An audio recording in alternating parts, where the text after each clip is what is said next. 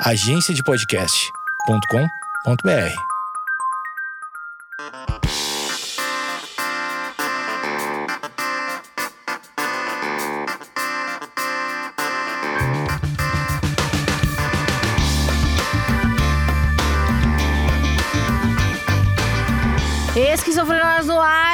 essa semana é uma continuação da semana passada, porque a vida é uma continuação, né, gente? É a continuação que continua. É o último e derradeiro episódio do especial Papo Cabeça e leve o Papo Cabeça para o seu dia a dia.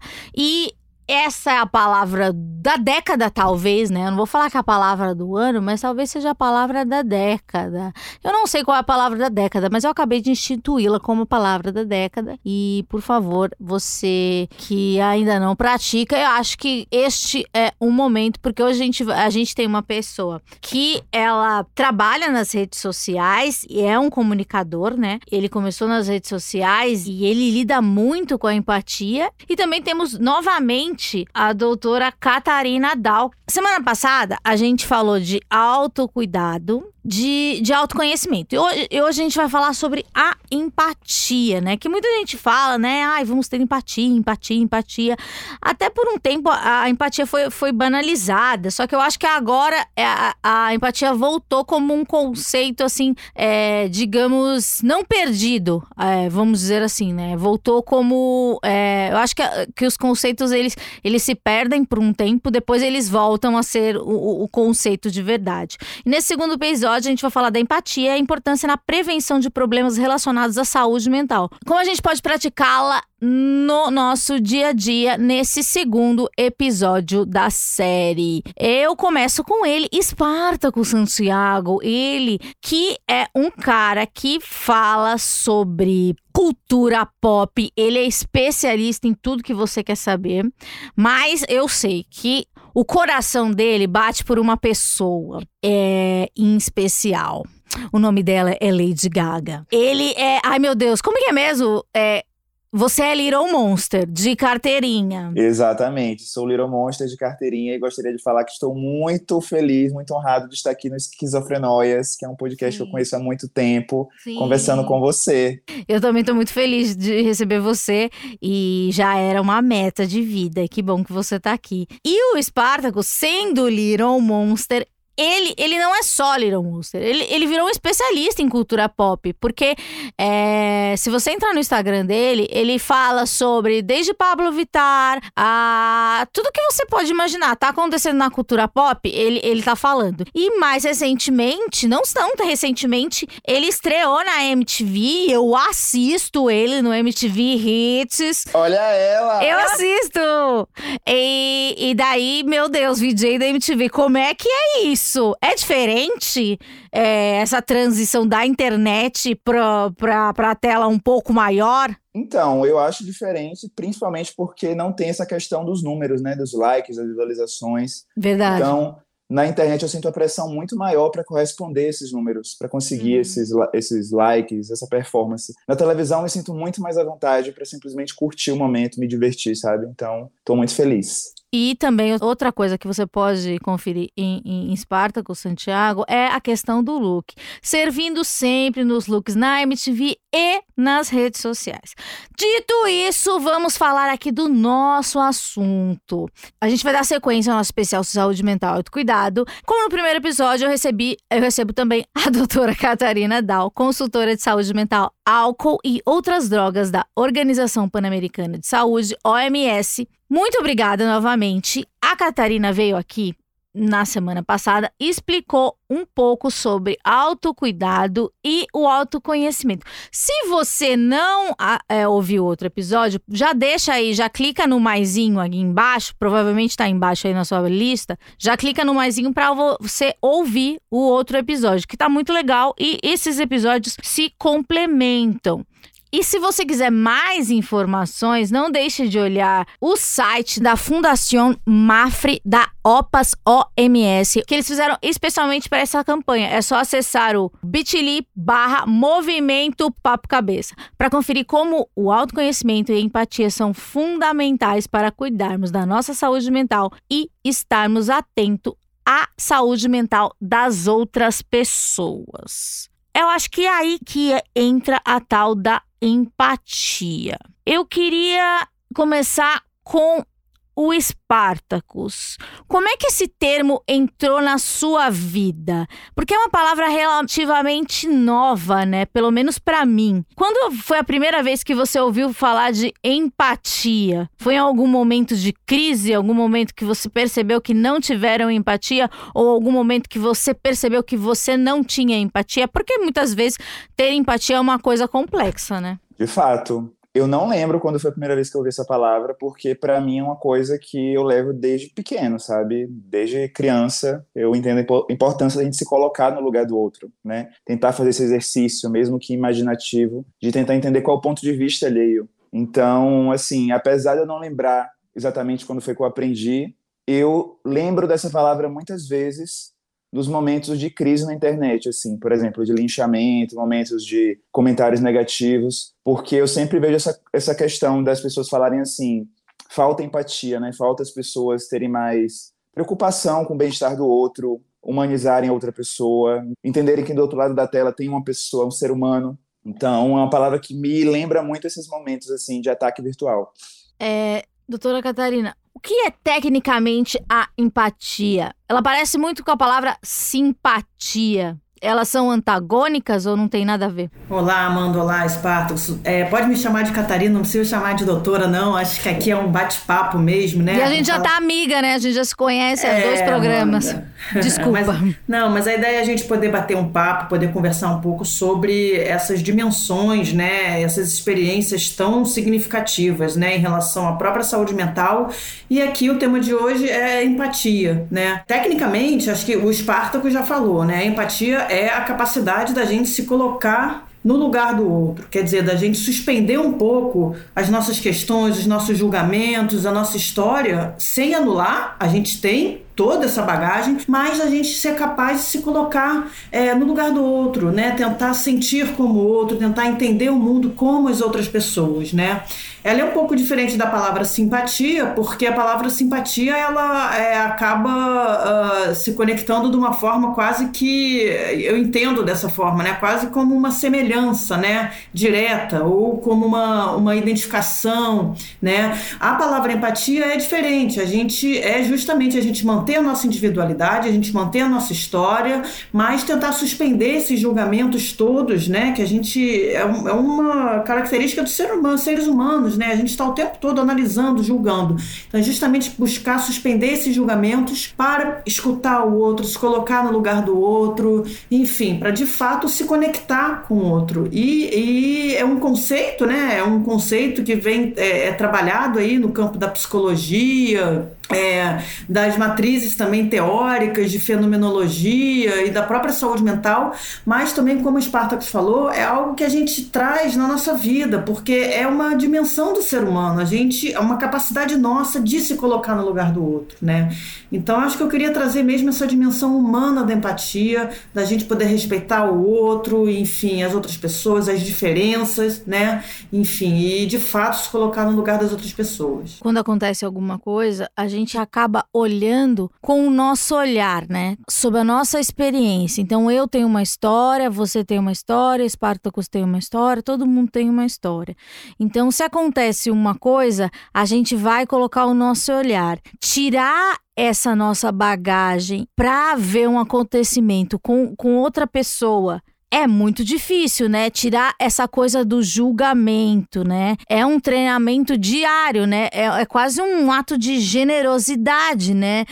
Muitas vezes é muito difícil, né? Eu vejo que é quase uma, um treinamento, né? Cada um tem uma história, né? Então, é, às vezes a gente tenta contar alguma coisa para as pessoas, né, que está acontecendo. Daí vem uma pessoa e fala: Não, mas você tem tudo, ou não, veja isso que está acontecendo.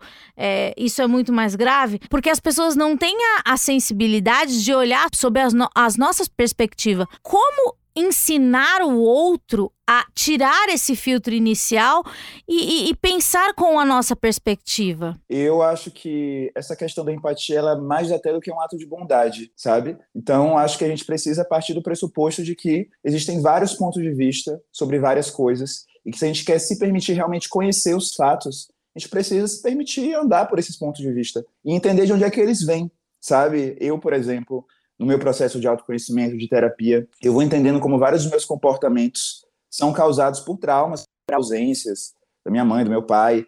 E eu preciso também estar aberto para entender como é que as pessoas que eu convivo, que eu interajo, também são afetadas pela sua própria história, pelo seu próprio contexto, sabe? O, o que eu faço hoje para poder falar para as pessoas terem empatia é tentar realmente você não é o centro do universo, sabe? Entender que existem outras formas das pessoas interpretarem o mundo e que todas essas interpretações são válidas. Por mais que algumas estejam, sei lá, mais fundamentadas, algumas tenham mais, sei lá, uma consciência mais coletiva, é, Catarina, quer complementar? Sim, eu acho que o Spartacus já falou bastante bem né, sobre essa questão. Né? Primeiro, assim, é, nem se trata de anular a nossa história, até porque não tem como a gente anular a nossa história, a nossa experiência, né? Mas é sim um exercício de você suspender, colocar entre parênteses, porque justamente o mundo, a gente vive num mundo tão complexo, múltiplo, né? Múltiplas é, culturas, múltiplas é, pessoas, perspectivas, enfim. Então a ideia é a gente poder dar dar lugar a essa multiplicidade, né? Acho que o Spartacus falou muito bem, eu estava pensando justamente na mesma coisa. A gente tende a achar que a gente é o centro do mundo, né? O nosso eu, né? essa visão eucêntrica, né? E que isso nos afasta dos outros, das outras pessoas também. Então é poder, com tranquilidade, com uma visão até épica, né? Se retirar um pouco desse centro e poder olhar para outras, outras perspectivas, né? Entender que existe essa multiplicidade de histórias, não existe uma história única, né? Existem múltiplas histórias e aí dentro de cada história, de cada perspectiva, tem uma legitimidade, tem uma verdade que está ali. Então a gente poder de fato respeitar essas diferenças, essa multiplicidade e abrir o nosso escuta, abrir o nosso olhar, abrir a nossa nosso coração justamente para o encontro com o outro, para se conectar e se colocar no lugar do outro, sem negar a nossa história. Isso é importante. Eu acho que com a história da pandemia, a gente teve que exercer. Uma vez eu recebi um, um, psicanalista aqui no Esquizofrenóias e ele me deu uma constatação que eu não tinha ainda, que a escuta e a fala são coisas muito novas. Na verdade, a escuta é uma coisa muito nova, porque como um psicanalista, eu, eu perguntei para ele, falei, doutor, você não acha que as pessoas não se ouvem mais? Ele falou, Amanda, quando Freud inventou a psicanálise? Eu falei, sei lá, nos idos de 1900. Ele falou, então, essa coisa de ouvir é muito recente. Eu pensei, nossa, precisou um rapaz, né, inventar uma profissão que a gente paga um cachê para ele semanal para a gente ser ouvido. Então é muito recente, não é de agora que a gente não se ouve. A gente nunca se ouviu. Então talvez com a pandemia esse processo desse silenciamento, né, de, de almas, a gente tenha percebido que a gente não se ouve, né? Então como a gente ficou principalmente no começo, né, de ficar sozinho e perceber que não conversava, né, não via os amigos, não via os colegas de trabalho, começou a usar telas para fazer festas ou interagir socialmente, percebeu que as, as pessoas não se escutavam, né?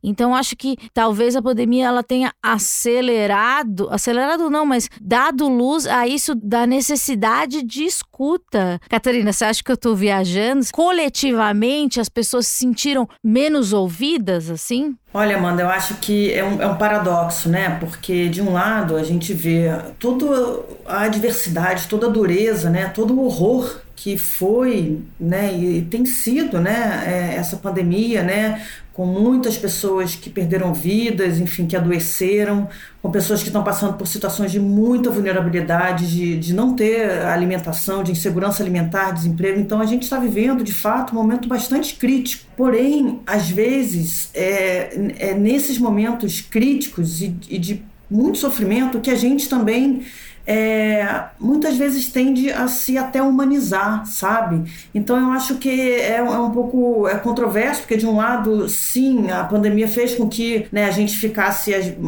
tivesse né, esse momento de quarentena, de isolamento, de desconexão né, com é, muitas interações sociais, com a vida social. Então, sim, eu acho que as pessoas se sentiram muito sozinhas, muito isoladas nesse momento. Por outro lado, justamente por todas as adversidades que a gente vivenciou, isso pode ter feito com que as pessoas também tentassem dar até mais valor né, para as relações, para as conexões sociais, para as relações afetivas, para as amizades, para a relação com a família. Então eu vejo a pandemia como um momento de grande crise, de dificuldade, mas também como um momento de muita oportunidade né, para a gente se reconectar com os valores mais nobres, mais assim é, valiosos mesmo, né, e que faz com que a gente se torne mais humano né, do que a gente é, digamos assim. E para você, Spartacus, como foi a pandemia, isso de ficar mais isolado? Eu lembro que você é, já estava morando sozinha aqui em São Paulo. Como é que foi para você? Cara, para mim foi muito intenso. Eu realmente, assim, vivi altos e baixos. Na segunda onda da pandemia mesmo, fiquei num estado bem depressivo, porque o medo, assim, sabe? Número de mortos, então foi algo bem intenso. E essa questão, assim, do isolamento, comigo foi muito paradoxal, porque ao mesmo tempo que eu ficava muito tempo sozinho em casa, eu tava falando para milhares de pessoas na internet. E aí, assim, como é que você consegue entender? Você tá sozinho ou não tá? Você tá sendo ouvido ou não tá? E eu, nesse processo todo que eu vivi, eu comecei a entender como a atenção real ela é muito mais valiosa que essa atenção digital, porque essa atenção digital ela tá à mercê de algoritmos uhum. e ela é uma meio que ilusão, porque às vezes você está se falando sozinho para um celular e achando que você está sendo acolhido, que você está sendo amado, que as pessoas estão te dando força, mas não tem ninguém ali, sabe? É uma multidão solidão. Então eu aprendi no meio dessa pandemia a valorizar muito mais a escuta real, os afetos reais do meu namorado, da minha família, e menos essas coisas assim abstratas, digitais, porque eu senti que elas são muito complicadas, muito complexas, sabe? Eu acho que, inclusive falando sobre a questão da empatia e sobre as redes sociais, eu vejo como as redes sociais elas não valorizam a escuta, essa coisa que você falou, né, que é tão recente. Elas valorizam muito a fala. Então, assim, Sim. se você fala, né, e aí, assim, muita gente está prestando atenção para sua fala, você consegue ganhar likes, consegue ganhar seguidores, visualizações. Mas se você é uma pessoa que está nas redes sociais escutando muitas pessoas, se você está lá, né, prestando atenção, você não recebe nada em troca, sabe? Então a gente está num sistema onde as pessoas estão todas gritando para serem ouvidas e ninguém está parando para ouvir, porque não tem uma relação de recompensa com essa escuta. E eu vejo isso amplificado muito, principalmente nos momentos de crise, assim, crise política, onde você vê assim muitas pessoas gritando para poder vender sua opinião, para poder evangelizar umas às outras com a sua visão de mundo e ninguém parando para avaliar a opinião alheia, para poder ver, tipo assim, como é que a gente pode conversar, como é que a gente pode criar uma ponte, como é que eu posso me colocar no lugar daquela pessoa para tentar ent entender o que ela está falando. O que a gente vê é mais polarização, é mais gente gritando, mais gente competindo para provar que sua visão está certa e menos um diálogo. É isso, né? Fala-se tanto em troca, né? Ah, é um espaço de troca, troca. Eu acho que também ah, essa onda dos podcasts, pela primeira vez existe um pouco da escuta, né? porque as pessoas param para ouvir as outras. E a escuta é uma coisa muito recente. Eu acho que a gente tem que ainda treinar para ouvir. Eu acho que, pelo menos na comunidade de ouvintes de podcast, eles, eles se sentem acolhidos. Isso que o Spartacus falou, eu tenho certeza que um monte de gente vai se identificar e falar: é isso, é isso que eu estou vivendo. E, e eu, eu, me identifiquei também com o que você falou. É tipo, é. E, e às vezes a gente não consegue pôr em palavras. E tem pessoas que conseguem pôr em palavras para gente. E tem coisas que são muito solitárias. E eu pensei aqui numa coisa é, que eu até recebo é, às vezes no meu inbox e, e às vezes em roda de conversa que eu participo, e o Spartacus também pode falar, e a Catarina, que é uma especialista, pode ajudar a gente, isso da escuta e da empatia, a gente é muito sensível. Conheço o Spartacus, eu sei que ele também ele é bem sensível. Então a gente recebe muita demanda no inbox de, de gente que tá sofrendo, não sei o quê. Só que a gente é hipersensível também. E a gente quer ajudar, a gente é empático, a gente quer. Só que a gente não tem uma formação, né, Catarina? A gente quer e a gente quer se proteger. Como ser empático e conseguir oferecer algum tipo de ajuda? Existe um material da, da OPAS, da OMS, que a gente pode enviar alguma coisa? Porque às vezes a gente fica rendido, né, Espartacus? Porque vem coisas pesadas pra gente. Pesadíssimas. Você não tem noção, Amanda. Acho que assim, as coisas mais pesadas que eu já recebi foi mais de uma vez foram seguidoras minhas me pedindo ajuda porque tinham engravidado, Nossa. eram jovens, adolescentes e queriam saber se deviam abortar ou não. E aí, assim, tá, me chegavam para mim desabafando, falando toda a questão familiar. O marido às vezes não tá, nem é marido, né? É um cara que engravidou e abandonou. E assim, me joga ali no peito a responsabilidade se aquela vida vai existir ou não, sabe? E toda aquela crise, assim, e eu fico rendido porque eu fico pensando, eu vou ignorar essa pessoa, mas ao mesmo tempo eu tenho conhecimento para poder ajudar ela. A gente não é instruído, né? Eu acho que a gente devia ser instruído, né? Então, acho que a Caterina pode falar, ó, né? O que que a gente faz, né? E o que que essas pessoas podem fazer? Quem tá ouvindo agora e tá numa situação de desespero, onde elas podem procurar ajuda? Primeiro, tem alguns materiais aí, né, da OPAS, da OMS, que falam mais sobre esse acolhimento, esse manejo, né? Como manejar, assim, pessoas que têm problemas de saúde mental. É, e um desses materiais, inclusive, é, dá, algumas recomendações, algumas orientações, né, sobre como lidar com essas situações. E aí tem, acho que tem uma dica que é bastante importante. A gente tende, né, a quando vai escutar situações bastante difíceis de sofrimento ou que a pessoa esteja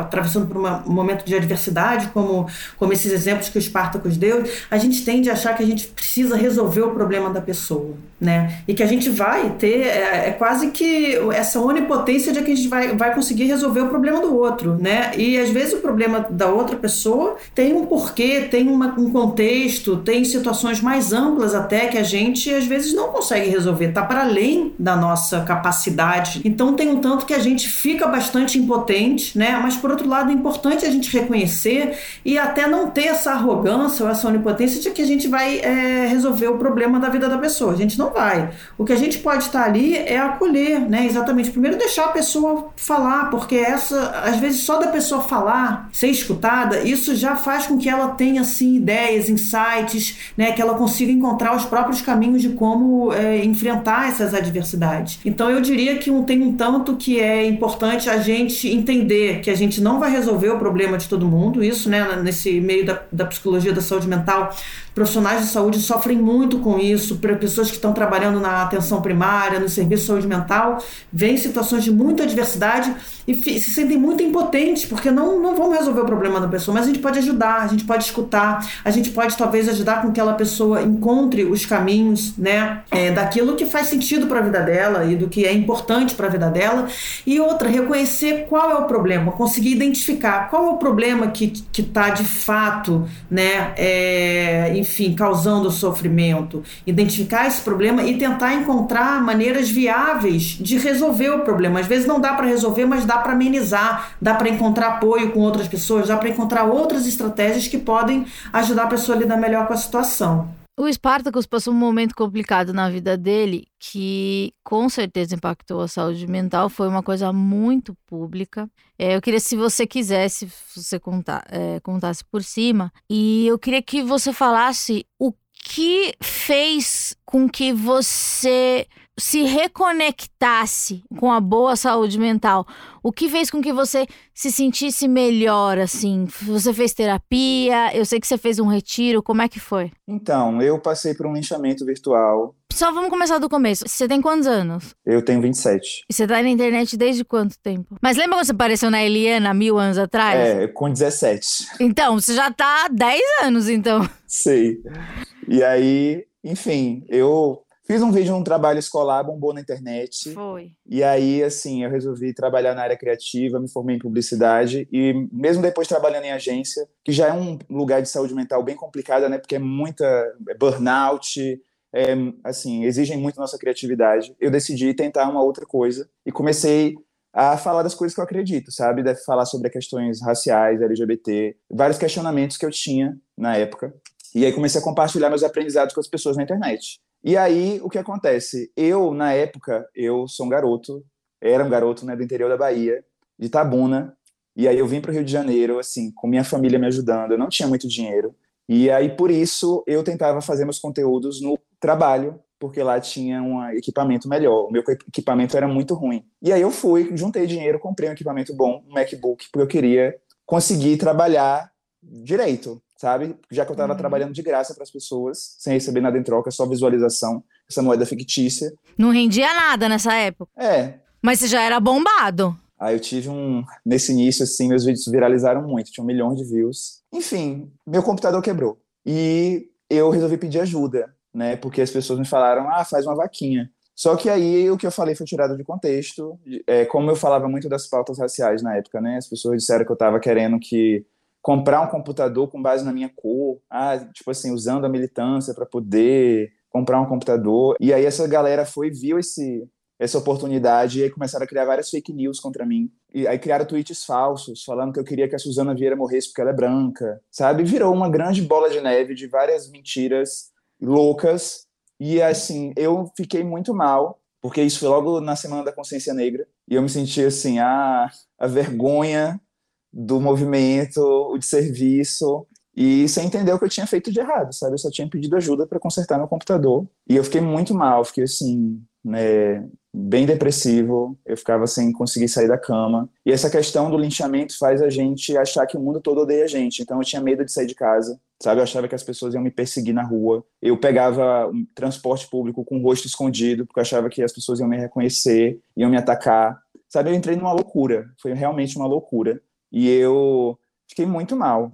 E aí quem me ajudou, assim, foi a terapia que eu comecei a fazer nessa época, onde eu pude falar e entender minhas questões. E uma amiga minha me recomendou que eu fosse para um retiro, né? E aí era um retiro onde eu me conectei com várias terapias alternativas, sabe? Eu conheci o tantra, eu conheci a meditação, conheci também outras coisas como tarô, como incensos, pedras, né? Que complementaram o meu equilíbrio e me ajudaram muito, assim, foi essencial para eu sair daquele fundo do poço que eu estava, para eu voltar a conseguir ver coisas boas na minha vida, porque eu estava num momento assim de tanta tristeza e eu precisei, no fundo do poço, conseguir agradecer, agradecer por estar vivo, agradecer por ainda ter saúde e com esse pensamento positivo de conseguir agradecer no meio do caos, eu consegui ver coisas boas na minha vida novamente.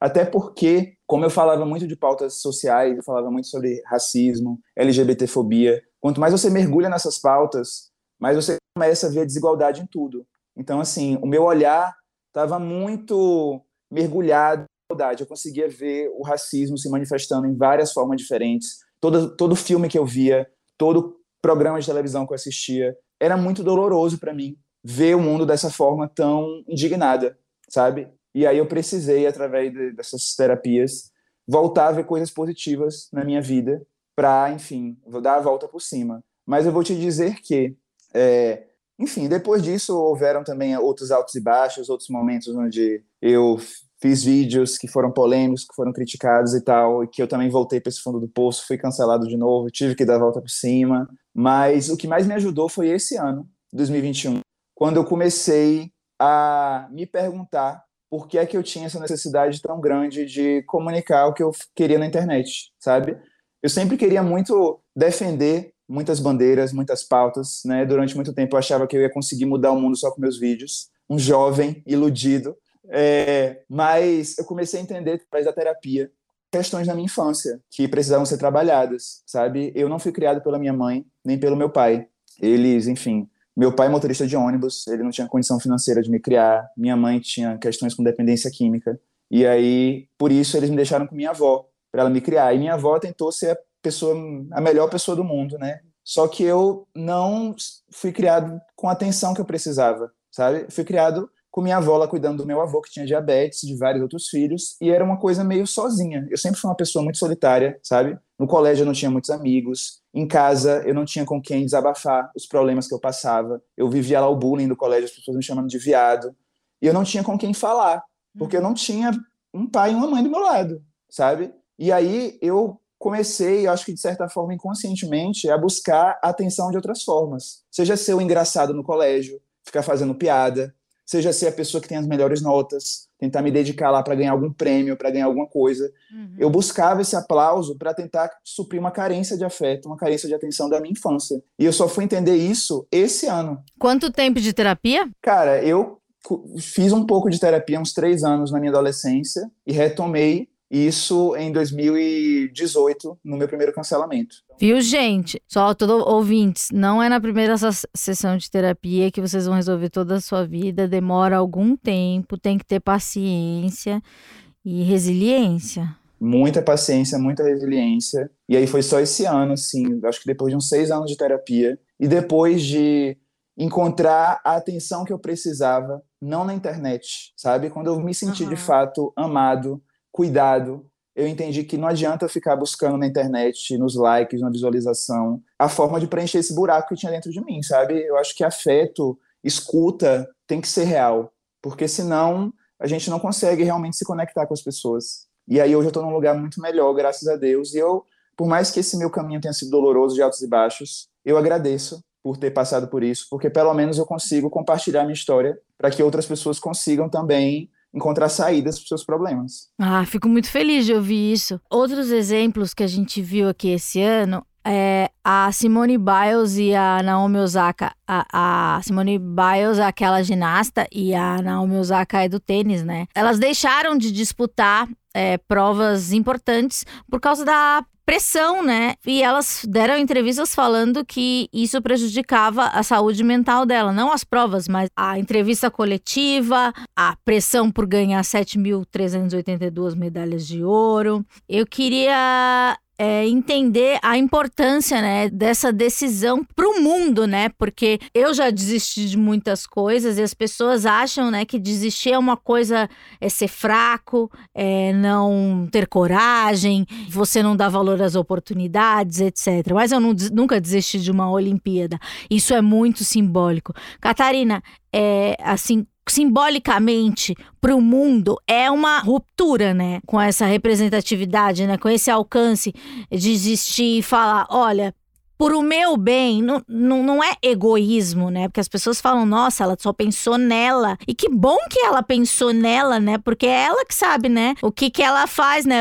Quão, o quão difícil deve ser para essa pessoa dormir, né? O quanto que é pensar numa medalha. Das coisas que eu já desisti da minha vida, não tem nada a ver com medalha de ouro. Já era difícil, imagina disputar medalhas, né? É, Amanda, acho que é a situação dessas ginastas e de tantas outras pessoas também, celebridades, artistas também, youtubers, né? O próprio Spartacus que está aqui utilizando o próprio exemplo da sua trajetória, da sua vida, de coisas que atravessou, é, para poder também acabar sendo servindo como inspiração para outras pessoas. É muito importante, é muito importante. Primeiro porque acho que todo mundo passa por situações adversas na vida, né? Segundo que eu acho que é, exemplos como esse da Simone Biles e da, da Naomi Osaka é, são, é, são pessoas que tem, eh, recebem um nível de pressão muito grande, né? Tem uma exigência muito grande da cultura, da sociedade em relação à, à performance. Isso para todo mundo, né? Mas para pessoas que estão é, algumas pessoas estão mais em evidência, a gente né, vê o quanto existe essa exigência, né? Dançarinas e dançarinas também passam por processos de muita exigência, de que tem que ter uma boa performance. A gente, performance. A gente vive numa cultura que tem um ideal de felicidade, né, de sucesso, de que a pessoa tem que ser produtiva, enfim, que é uma exigência muito forte. E eu acho que a Simone Biles, o Naomi, os Partos também e outras tantas pessoas que conseguiram compartilhar essas experiências, na verdade, é um ato de muita coragem coragem, de muita coragem, de reconhecer que a gente tem limites, né? E que às vezes você vai vivendo para satisfazer a felicidade de alheia, para satisfazer os desejos dos outros, para cumprir com esse ideal que a cultura impõe, mas na verdade a gente está quebrado por dentro, né? A gente está fazendo coisas que, enfim, que às vezes vão contra o nosso próprio sentimento. Então acho que elas fizeram esse ato de coragem, de poder se conectar com aquilo que de fato importa para elas e, e a conclusão foi essa: a saúde mental dela estava importando mais do que atender a essas exigências impostas, seja pela cultura do espetáculo, seja pelos esportes, seja por qualquer outro meio, né, no trabalho, que a gente vai, vai querendo atender a todas essas exigências e acaba se esquecendo da gente mesmo. Então, é, só para ressaltar que é um exemplo, é um exemplo de superação né, é, todos nós né, que vivemos por situações dessa também e reconhecemos e conseguimos compartilhar com, com o mundo e servir de exemplo para que outras pessoas também possam é, superar situações que estejam passando, situações similares, né, sem necessariamente é, bater tanta cabeça, sem necessariamente sofrer tanto como é, outras pessoas que já passaram por isso e que podem apoiar e ensinar também e ajudar é, todo mundo que estiver passando por alguma situação mais crítica. E dizer não também é um ato de coragem, não tem nada a ver com covardia, né? Exatamente. Eu acredito que a gente precisa ter coragem para decepcionar os outros, porque muitas vezes a gente começa a viver em busca de satisfazer as expectativas alheias, sabe? A gente começa a viver o sonho dos outros ao invés do nosso sonho. Então, assim, eu é, eu me identifico muito com o que a Catarina falou nesse meu lugar de youtuber, sabe? Eu sinto que é, o público acaba criando uma expectativa de que eu haja de certa forma. E eu comecei na internet falando muito sobre questões raciais, né, através de notícias, questões LGBT.